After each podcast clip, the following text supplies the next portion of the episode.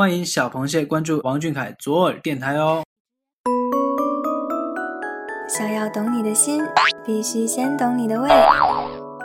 今天是二零一六年七月二十二号，我是主播彤彤。朋友们，想想你们是怎么犯上俊俊的？时间和原因也许各有不同。那么今晚我们一起来听听微博 ID 为 One Smith 三五一三一四杠的螃蟹。他的入坑之旅及感受吧。如果说有上天有神明，那我一定相信我和这个小孩命中注定的羁绊。可以说，快本陪伴了我的一整个青春。博学聪慧、指点江山的何老师，一度是我用来训导自己的人之楷模。感性搞怪的娜姐，赚取了我无数的泪点与笑点。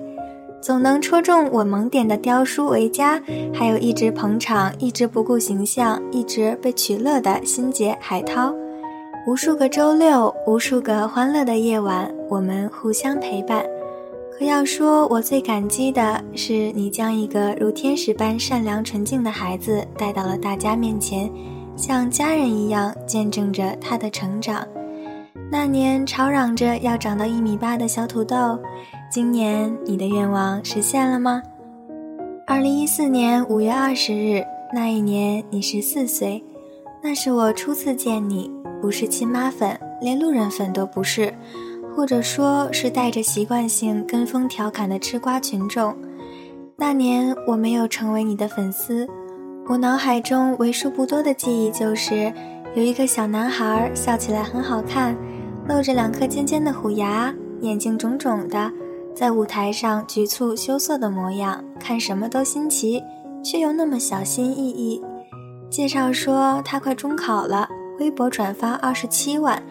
在当时那个微博并没有这么大众化的时候，这个稍稍震惊了我。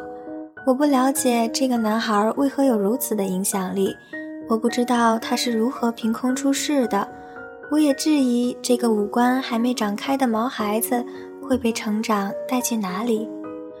所以，即使他比拼答题、给力的心算二的十次方的聪慧和高喊他作弊的耿直让我心动，我始终只是做了那一期快本的观众，并未踏上陪伴他成长的那一班列车。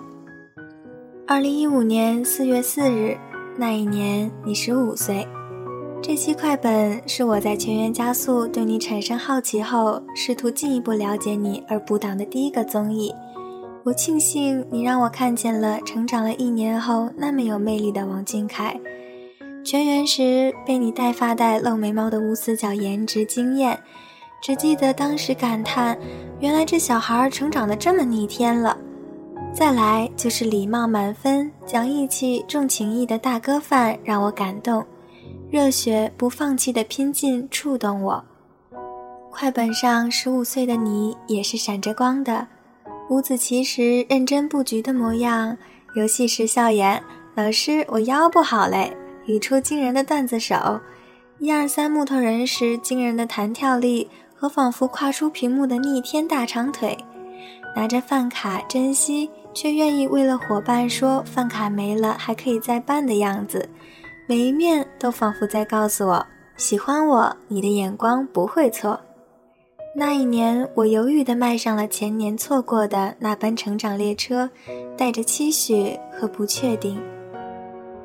二零一六年七月六日，今年你十六岁了，不知不觉中，我也喜欢你八个月了。幸运的是，你越来越好，而我也越来越喜欢你。今天是你第三次录制快本，今天我是你的粉丝，没有迟疑，没有犹豫。是货真价实的王俊凯粉丝，我期待着你三年的蜕变，期待着快乐大本营这个像家一样的地方给你成长的温暖，我也期待着你笑着说：“看，我又长高了。”时间，时间，你慢一些，小孩儿，小孩儿，你慢慢走，流年笑至，未来可期。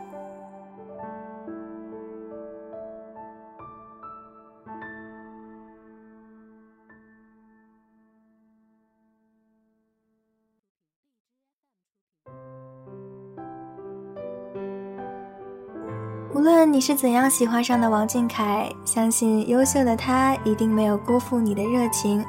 我们来自天南海北，却为同一个少年呐喊。王俊凯，你是我们心中最美的风景。好了，今天的节目就到这里了，让我们一起期待明天的快本吧。螃蟹们晚安，小凯晚安。